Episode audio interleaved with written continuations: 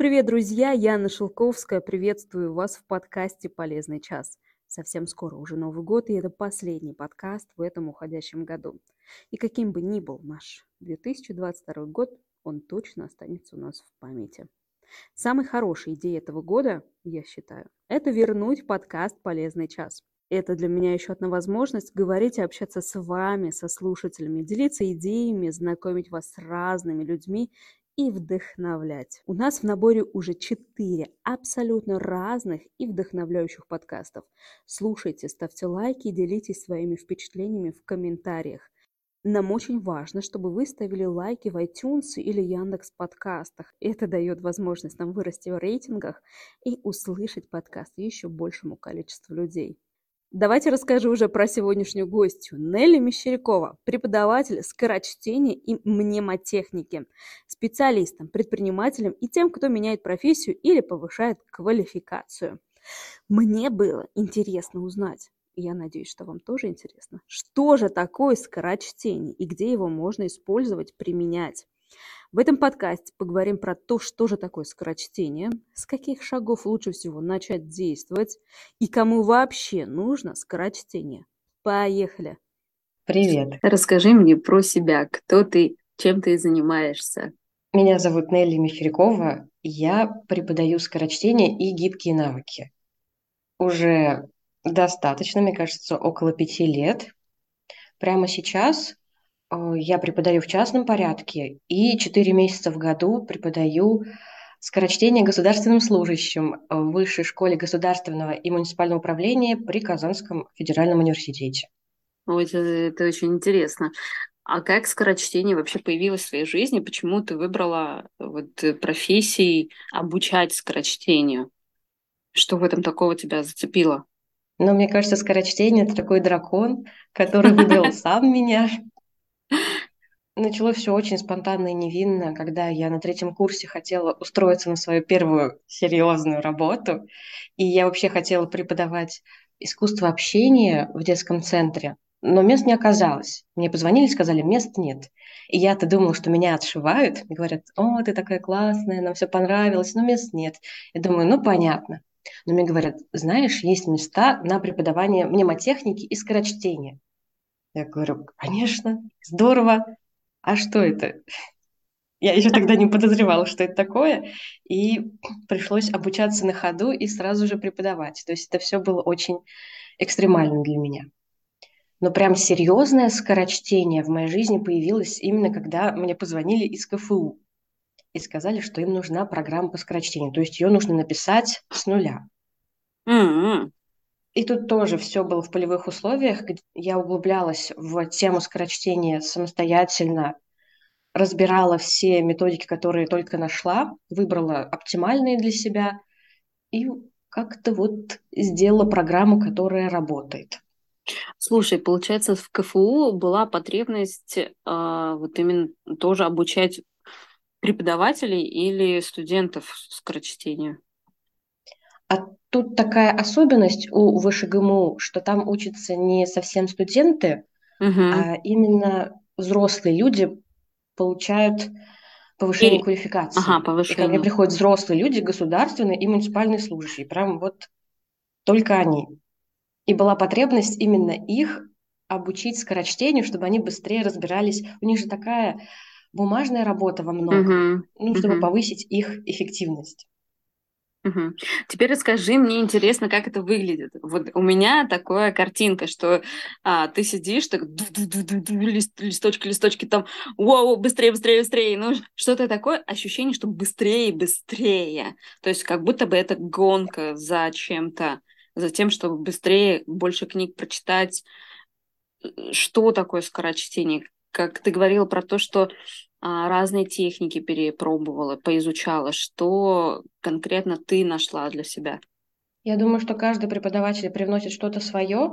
Я вижу, что некоторые подают скорочтение именно как читай по книге в день, читай миллион книг, самая высокая скорость. Вот эта тема, я бы даже сказала, токсичной продуктивности, она мне не близка. Я по жизни человек энергосберегающий, и наоборот, скорочтение для меня стало средством, чтобы делать меньше. Mm-hmm. Делать меньше но точнее. Я бы так это назвала. И как, когда я объясняю, что такое скорочтение, чаще всего я говорю, что это быстрое чтение без потери понимания, но если прям вот глобально пойти, то это такая способность применить правильные инструменты, чтобы получить желаемый результат. Мгм. Если прям совсем абстрактно говорить. И мы с учениками тренируемся не только быстро читать, вот именно какую-то такую скоростную мышцу, потому что на самом деле мозг очень ленивый. Нам всем лень все делать, и поэтому мы очень медленно читаем. И, кстати, люди, которые засыпают в процессе чтения, чаще всего это делают из-за того, что делают очень медленно. И М. мозгу скучно на таком темпе, и он тебя усыпляет. Прекрати это, пожалуйста, давай лучше поспим. Вот, поэтому мы только работаем с потенциалом наших возможностей, ничего сверхъестественного не делаем. Делаем упражнения на скорость, на понимание. Фишка в том, что мы развиваем их параллельно, а не одновременно. Не то чтобы я сильно разбиралась в автомобилях, но как будто бы если одновременно нажимать на газ и на тормоз, ничего хорошего не получится. Поэтому мы Мгм. тренируем каждую ну, педаль отдельно, а потом под конец обучения эта способность объединяется и скорости, и понимания. Поэтому все, кто так сильно боится, а как же так, я буду быстро пролистывать книгу ничего не буду понимать, будет понимать, это сто процентов. И еще мне нравится такая метафора с выносливостью. То есть, когда я очень много провожу метафор, потому что сложно, это все очень абстрактно. Это нормально в публичных выступлениях. Это самый классный инструмент, когда ты через метафоры объясняешь какие-то сложные вещи. Вот. И я привожу часто аналогии со спортом. И когда мы хотим научиться бегать и вообще бегать там по утрам, первый наш день мы пробежали один круг вокруг дома и хотим выплюнуть легкие.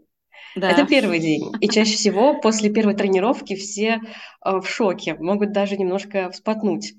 Но из раза в раз тренируясь, делая это каждый день, через пару месяцев человек может пробежать те же пять кругов и даже не запыхаться. Вот тут то же самое. И когда говорят, как мы это будем делать, мы просто тренируем ну, некую читательскую выносливость. Я условно называю это мышцами, Мгм. хотя это не совсем мышцы, какие-то когнитивные мышцы. А все же, как же выглядит э, вот, вот процесс, э, как выглядит процесс э, чтения при такой технике? Я знаю, как я читаю, медленно, неторопливо, а как это, как выглядит вообще? Ты можешь это рассказать, объяснить? Или, может быть, а, какие-то упражнения, которые ты даешь, рассказать про них? Да, хорошо. Мы тренируем отдельные, опять-таки, условные мышцы, и все это выглядит очень разрозненно, и многие не понимают, что вообще происходит. То есть какие-то упражнения на скорость, где чаще всего мы используем многократное чтение, когда мы читаем один кусок текста несколько раз, Угу, либо увеличиваем э, промежуток текста, то есть пытаемся себя перегнать за одно и то же время, угу, либо мы, наоборот, сокращаем время, и нам нужно прочитать большой промежуток не за три минуты, а за две, не за две, а за одну. И таким образом наши мозги немножечко переучиваются. Делать то, что мы привыкли делать одним образом, делать другим образом. Точно так же упражнения на понимание, и это все очень разрозненно, но со временем, вот как ты говоришь, как это выглядит. Мы учимся не только скорочтецким всяким приемам, но и каким-то вещам, казалось бы, отдаленным от скорочтения, целеполаганию, разбираем разные структуры текста, учимся даже тайм-менеджменту и раз, разбираем вообще тему внимания. То есть разные такие софт-скилловые штуки, которые лежат рядом, но они помогают подвинуть вот эти тектонические плиты, угу. чтобы изменить вообще способ чтения. И по итогу э, я бы даже уже перешла к лайфхакам. Ты не против? Да, да, да, давай, это интересно. Потому что всего курса там двухмесячного не расскажешь, как это вообще происходит. Ага. Но я бы рассказала приемы, которые могут человеку, который не будет сейчас тренировать все эти когнитивные мышцы, а хочет получить э, при малом вложении сил неплохой такой результат. Угу. Что делаем? Самое главное, все начинается с цели. И поэтому перед тем, как вообще взять в кни- книгу в руки, нужно просмотреть ее проанализировать ее структуру, чтобы понимать, что перед вами. Потому что цель на чтение художественной книги и на чтение научно-популярной может сильно отличаться. Это может быть развлечение, получение удовольствия, там, досуга какого-то или получение конкретной информации. И вот когда вы взяли книгу, поняли, что перед вами, и можете поставить максимально конкретную цель, вы уже сделали полдела. Это же так просто. Но никто это не делает, потому что на самом деле э, нам нужно затратить кучу каких-то мысленных сил, чтобы сформировать цель чтения. Обычно мы как бы хватаем книгу и сразу же в нее погружаемся. А тут надо немножечко отдалиться, посмотреть на нее издалека. И вот поставив цель, вы уже половину каких-то задач своих сделали. Что дальше? А, второе... Подожди, подожди, подожди, подожди. А какие цели могут быть звучать, кроме того, чтобы прочитать книгу? То есть перед... А, а, вот я просто от себя уже смотрю, я беру книгу, я хочу ее прочитать какие могут стоять цели, вообще вариации, примеры? Хорошо, что ты спросила, потому что я со своей колокольни, для меня да. это уже какая-то очевидная мысль. Хорошо, что ты говоришь. Э, перед темой цели, когда мы ее изучаем с моими студентами или с учениками, мы узнаем один большой секрет, что если читать книгу от корки до корки, ты, кстати, читаешь книгу от сих до сих, от предисловия до благодарности автора? Ну, предисловие всегда отстает, ну, не читаю, а все остальное читаю. Ну, не все книги, не все. Есть люди, которые не могут себе разрешить не читать какие-то вещи, которые им не интересны. Они считают, что у них какая-то будет, ну, знаешь, недосказанность между мной и автором, вдруг я что-то пропущу. И вот они читают, заставляют себя и тратят свое время ну, впустую. Так вот, даже если мы будем очень сильно стараться и будем очень хорошими, мы все равно не усвоим 100% содержания за одно прочтение. Это на самом деле очень малый процесс, так работает наша память, она запоминает меньшую часть из того, что мы воспринимаем. Надо просто это знать, с этим смириться, и тогда если мы можем усвоить только малую часть, было бы неплохо определиться, какую. Да. И если мы просто читаем книгу, ну вот открыла и читаю линейно, от сих до сих, то тогда там остается, ну вот что застряло, то и поймала. А когда делаешь это более целенаправленно, тогда можешь ухватить именно то, зачем пришел. Но мы просто угу. не привыкли так читать. Угу. Беря там научно-популярную книгу и говоря себе, я хочу узнать что-то новое из нее, узнать там три новых приема, получить пять инсайтов. Беря художественную книгу, я хочу познакомиться с сюжетом и посопереживать героем. Звучит как-то, ну, немножко странно. Беря книгу, хочу посопереживать с героем, познакомиться с новой книжной вселенной. Как-то это бессознательно в нас есть, а сознательно мы не проговариваем. Это очень э, классно звучит. Ну, то есть, когда ты берешь книгу, реально не звучит в голове вот такая вот мысль сознательно. Получается так. А иногда мы берем книгу и думаем, мне ее посоветовали, но я так не могу понять, она стоит того или нет. Даю себе полчаса, если через полчаса она мне не понравится, я ее откладываю. Такой осознанный подход к чтению. Мы разобрали прием номер один. Да. Поставить цель, оценить структуру текста, понять, что передо мной. Художка, научно-популярная или какая-нибудь другая литература. И поставить конкретную цель так, как насколько это возможно. Потом, я считаю, самый эффективный лайфхак, если не пользуешься никакими там, упражнениями, тренировками и так далее, это ограничивать время.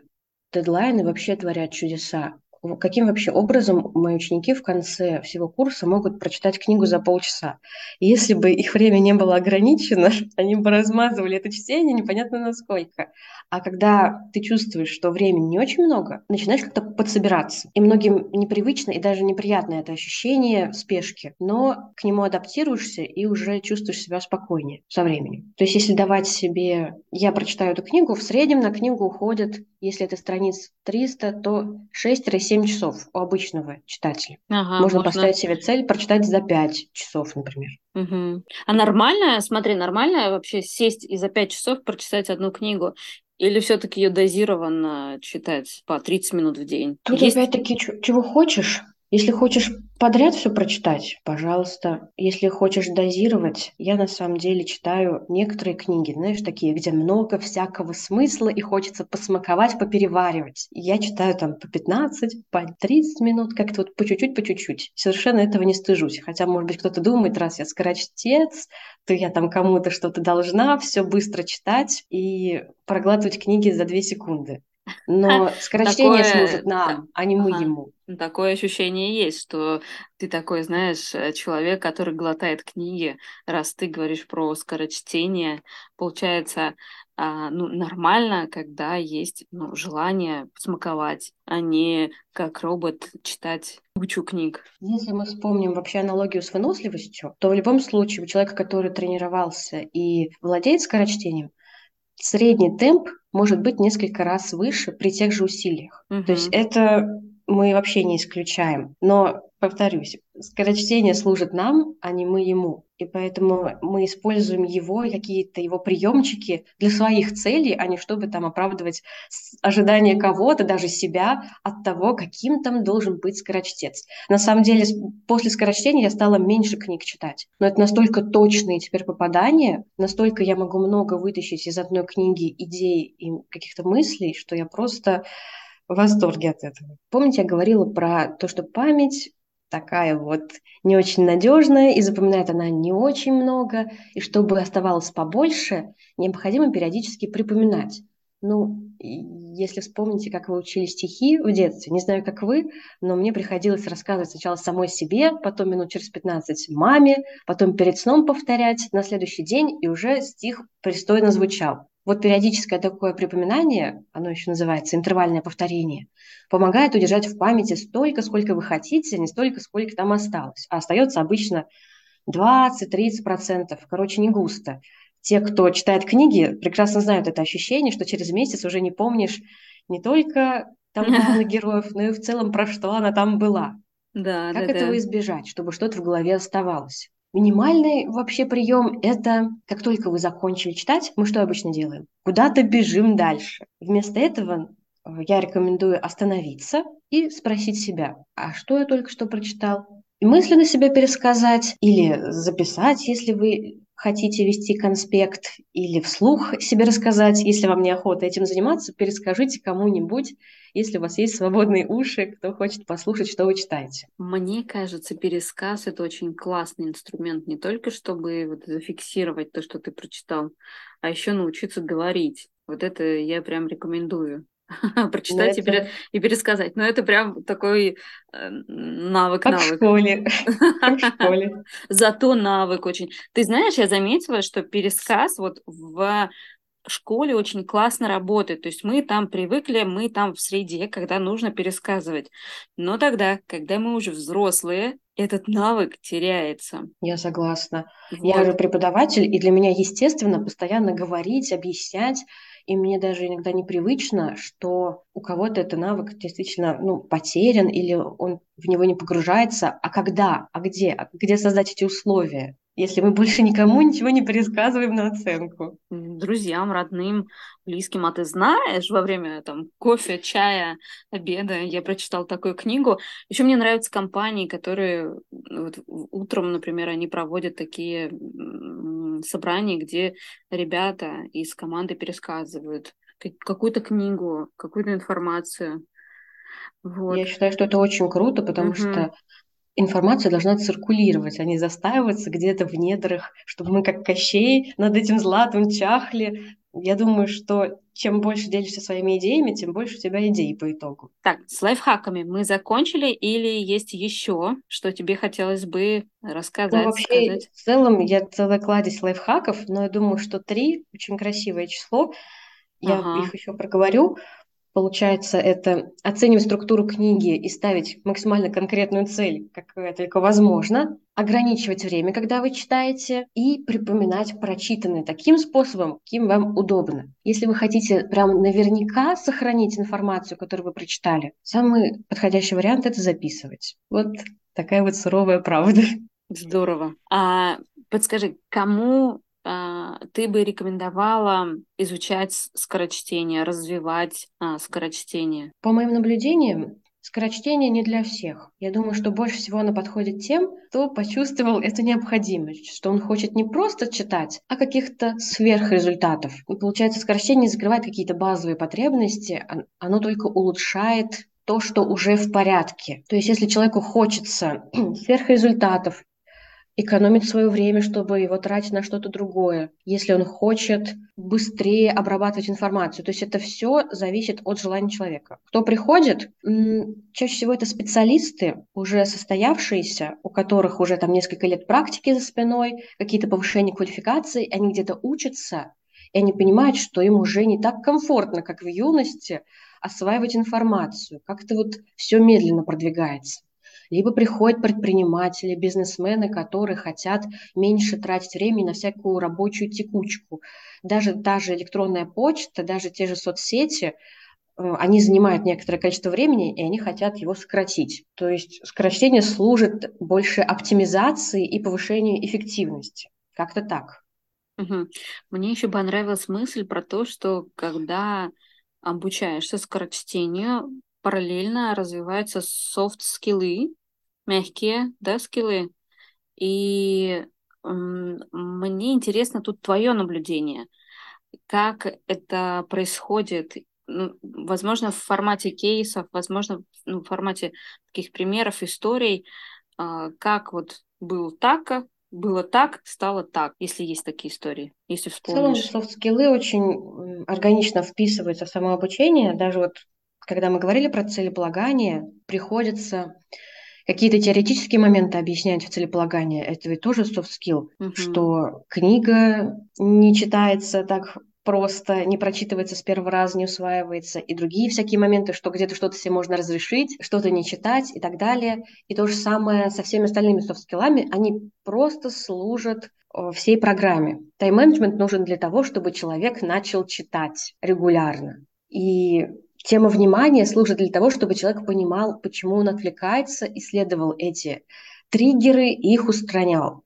То есть даже прям так сказать, что это где-то отдельно, просто забавы ради, это все включается. И со временем это все складывается в одну большую суперсилу, которая состоит из кучи всяких элементов. И скорочтение начинается не с быстрой скорости, а с дисциплины, привычки, тайм-менеджмента, приоритизации целей и прочего такого, что, казалось бы, с этим не связано и только спустя там пять шагов начинается быстрое чтение. Хорошо, а сколько по времени вообще идет обучение так, чтобы навык э, вот, развился и остался? Ну, сейчас я обучаю два месяца по одному разу в неделю, то есть это получается 8-9 недель, чтобы обучиться и закрепить эту привычку. Так это во многом уже привычка, поэтому никуда не торопимся. Я хочу с тобой поговорить про мифы. Мне кажется, вокруг скорочтения очень много мифов. Это а, точно. Да, потому что даже я, а, я тебе уже сказала, что кажется, что это вот такая вот штука, когда ты вот автоматически просто перелистываешь а, листочки, и там уже фиксируешь, как будто бы оттуда уже прям автоматически забираешь какую-то информацию. Что ты Мне кажется, такие мифы про то, что скорочтение это супер быстрое чтение, какое-то, какая-то магия, какое-то волшебство, я так предполагаю во многом из-за всяких передач, где собирают таланты. И люди показывают какой-то сверхрезультат, и всем кажется, что скорочтение доступно только избранным, и что нужно тратить на прочтение одной страницы там долю секунды, и что это все нереально, невозможно, и это простому человеку не надо. И вот мне пришел комментарий под видео, вот как раз я против скорочтения, это все ерунда, там, это все невозможно, нереально. Но тут человек что-то предполагает про скорочтение, сам придумал, сам поверил и сам против этого. И чтобы развеять этот миф, надо разлепить а, какие-то вот его понятия. И важно а. понимать, что на самом деле за полчаса читают не художку, там, там написано, что вот художественная, только для художественной литературы скорочтение, скорочтение помогает. Да, да, да, да. Научно-популярная литература более структурированная, более емкая по мыслям, и ее можно прочитать намного быстрее, чем художку, потому что художественной литературы бывают разные сложности и ее не всегда просто понять, прочитать, переварить. Поэтому это миф номер один, что художественно читать намного легче. Не скажите. А, второе, так, я бы даже открыла этот комментарий, чтобы прям все по факту э, раскидать. Так, это работа только с художественной литературой, это мы выяснили. А вот если сложные тексты, то это не работает, потому что надо анализировать, перечитывать, какие-то новые слова гуглить. То есть тут опять-таки зависит от цели чтения. Если ваша цель освоить какой-то сложный новый материал, конечно, ваша скорость будет ниже. Но мы опять вспоминаем про выносливость. И тот, кто занимался скорочтением, его темп чтения, даже новой литературы, даже где он что-то гуглит, все равно будет выше. А еще способность анализировать, переваривать, выхватывать суть из текста. Потому что кажется, что скорочтение – это просто, не знаю, позерство какое-то, а не полезный навык. Вот какие-то у меня такие ассоциации.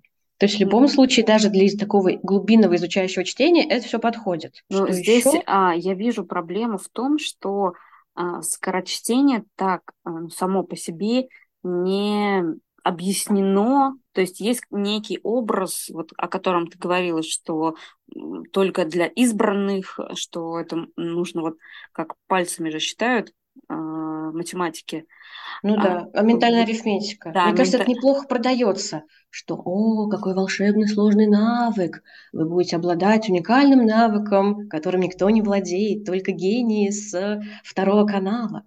Вот, и, и очень конечно же, другие думают, что нет, это все какая-то фигня, я проще мне это все обесценить, чем в это погружаться. Вот, ты как раз э, классно сказала, что это очень классно продается.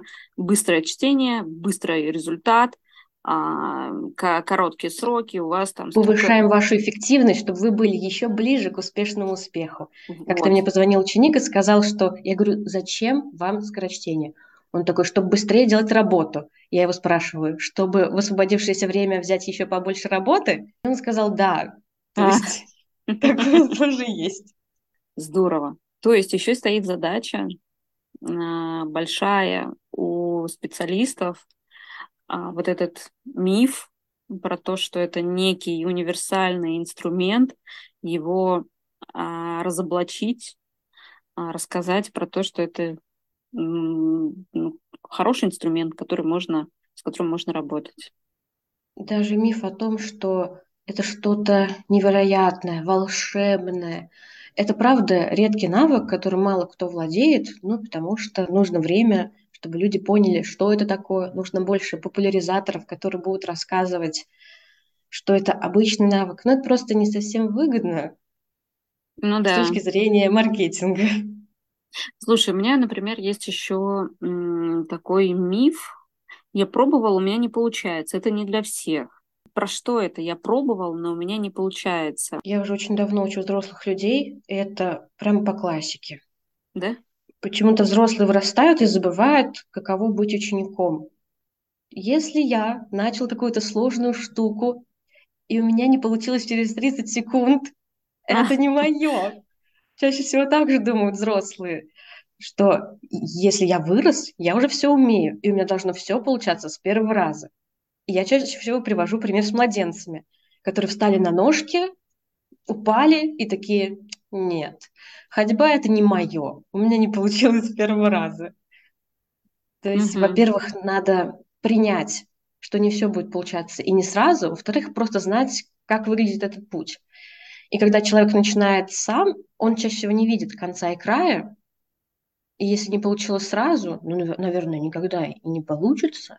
А если знаешь, что сначала все будет получаться, а потом будет куча сопротивлений, и будет ничего не получаться. И когда это понимаешь и объясняешь человеку, я некоторых даже прям уговариваю и говорю, поверь мне, пожалуйста, все получится. Понимание и скорость объединятся, честное слово. И они такие, ладно, и продолжают. Только это помогает им дойти до конца и получить результат. Там же не видно за горами, есть вообще выход или нет. Поэтому так и происходит. Ну да, в моменте получается, в моменте здесь и сейчас очень сложно. А хочется, чтобы сразу было очень классно и хорошо. Еще один а, такой момент. Зачем читать так быстро и много? Наверное, это про то, что мы уже говорили, но я вот хочу это выделить. Зачем читать, читать так быстро и много? Ну, знаешь, такая бабушка ворчливая бабушка, которая говорит, зачем так много читать и зачем так быстро читать. Ой, мне столько таких комментариев приходило, я против. Знаете, да. скорочтение не для всех. И я думаю, вы абсолютно правы. Скорочтение не для всех. Если вам это не надо, или кому это оно нужно? Я думаю, если вы задаете таким вопросом, возможно, не вам.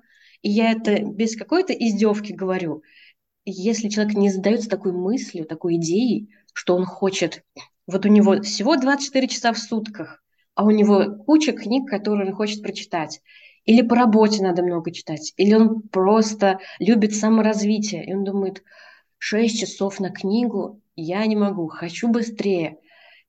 Вот тогда это стоит осваивать. А если человек думает, зачем читать, зачем книги, зачем узнавать что-то новое, ну, тогда не надо, я же никого не заставляю. То есть, и опять-таки, сокращение никого силком не тащит читать 50 книг в год. Честно, я не то чтобы адепт э, делать что-то для количества, я наоборот за то, чтобы получать качество. То есть сокращение все думают, скоро чтение, ну быстро читать. Но там же еще понимание, и я больше топлю за то, что сокращение помогает выхватывать нужную информацию и лучше ее запоминать, а не только делать это быстро. Следующий миф. Когда обучение закончится, скорость чтения падает, и а, навык перестает быть навыком, ты его забываешь. Это частый вопрос. Мне uh-huh. говорят, а упадет ли скорость, когда мы закончим? А как ее поддерживать? Но тут тоже не стоит переживать. Старая добрая аналогия со спортом. Если мы накачали мышцы, и они у нас в тонусе, они не будут в тонусе бесконечно. Чтобы мы все еще были подтянутыми, это необходимо поддерживать. Благо упражнений я все даю, и периодическое их выполнение дает как раз-таки вот этот поддерживающий эффект. Но для ленивых я выработала вообще очень простой способ. Все очень легко считается. Сколько слов в книге, какая скорость чтения. Одно делится на другое, и получается там а, средний темп. И вот если высчитать, то можно понять, за сколько вы хотите прочитать книгу. Ограничиваешь время, засекаешь таймер, и если систематически не укладываешься, то тогда тренируйся, выполняй упражнения. А если укладываешься, то можно дальше не тренироваться, и так все будет работать. Как-то так. Угу. Это так же, как, в принципе, мне кажется, с любым навыком. Если ты его нарастил в определенный момент, и потом чуть-чуть потренироваться, будет классно. Еще следующий а, миф, что читая электронные книги, это не работает. А, ну, кстати, только есть только на вопросы. бумажные книги. Ага. Да, почему мы тренируемся на бумажных, а электронные я смогу, а с экрана, я много читаю с экрана. Ну, в целом, скорочтение не про книги бумажные, а про тексты. Поэтому этот навык спокойно перекладывается на все, что угодно. И люди в самых неожиданных местах какие-то профиты обнаруживают. Например, в чтении электронной почты, что это стало быстрее. Так что все работает. Здорово. Ты еще упоминала про соцсети, про то, что даже там это работает. Да, откройте экранное время, посмотрите, сколько вы тратите на чтение всяких постов. Ужаснитесь. И я боюсь даже открывать, если честно. Мне самой страшно. Там полный, полноценный рабочий день. Да, да. У меня такой вопрос, даже немножечко про меня. Я, например, не люблю читать а, художественную литературу. Для меня это какая-то такая ну, сложная задача читать такую литературу. Как начать читать? Как вот этот барьер, возможно, перебороть, перешагнуть и начать читать? Есть несколько причин, почему человек не читает. Первое, нет, самое банальное, нет такой привычки. Если нет постоянно книг под рукой, скачанных на телефон, на читалку, лежащих на тумбочке, никто в семье не читал регулярно, то можно и не читать, и вообще в ус не дуть. То есть, окружив себя книгами, можно себя простимулировать. Но бывает, что существуют негативные ассоциации с процессом чтения – Корни у нас уходят в школьные времена, когда нас заставляли читать даже то, что нам не нравится. И поэтому кажется, что чтение – это какое-то самонасилие, особенно у тех, кто читает от корки до корки, дочитывает книги, которые им не понравились. Это знаешь, как доедать то, что ты там не хочешь есть. Потом будет такая стойкая неприязнь к процессу. Ну и третье – это когда человек не знает своих вкусов. Это, говорят, не бывает людей, которые не любят читать, есть просто люди, которые еще не нашли свою книгу. Типа, у тебя просто книги нормальной не было. Ну, как-то так получается. И пробуя разное, не дочитывая то, что не нравится, можно понять, что на самом деле ты любишь, и выработать свой собственный читательский вкус. Я так и сделала, когда выпустилась из школы. Для меня чтение было тяжким бременем, но мне очень хотелось полюбить читать. Я считала, что это очень круто, и мне прям надо. И я устроила челлендж с самой собой. Задача была такая – читать э, книг в следующем году ровно столько же или больше, чем в предыдущем. Это вот как раз-таки работа на количество. Я уже в это поиграла и наигралась. И читая много разное-разное, я начала понимать, а что мне нравится, ну и что мне не нравится. И теперь я читаю меньше, но точнее, и там в восторге от каждой книги, которую все-таки дочитываю. Что получается? Создать привычку, не дочитывать то, что не нравится, и понять, что все-таки нравится, сформировать свой читательский вкус. Получается, это поможет и полюбить чтение, и делать это, не знаю, чаще, с удовольствием, как-то так. Здорово, спасибо тебе за э, вот этот вот рассказ про скорочтение, про... Спасибо. Да, спасибо, говорит Мирослава, а, за то, что ты более широко, глубже раскрыла скорочтение. Напоследок хочется сказать, что скорочтение – это не про сверхлюдей, это про людей самых разных, и для меня это такой шведский стол с которого каждый берет то, что он хочет, то, что он любит, то, что ему нужно, а не какой-то инструмент одинаковый, который прикладывается к каждому, и кому-то он там подходит, кому-то не подходит. Классно. Спасибо тебе за эту мысль, она очень такая фундаментальная. Ну что, друзья, на этой классной ноте мы завершаем наш подкаст. И говорили мы сегодня про скорочтение с Нелли Мещеряковой. И я надеюсь, что вам стало намного понятнее, что же такое скорочтение и подходит ли оно вам. И предложение для тех, кто готов развивать и наращивать навык скорочтения. Скидка 10% на любое обучение, индивидуальное или групповое от Нелли Мещеряковой по кодовому слову «подкаст». Ну что, а на этом точно все. Мы завершаем наш подкаст и встретимся уже с вами в новом году. Спасибо, что вы с нами.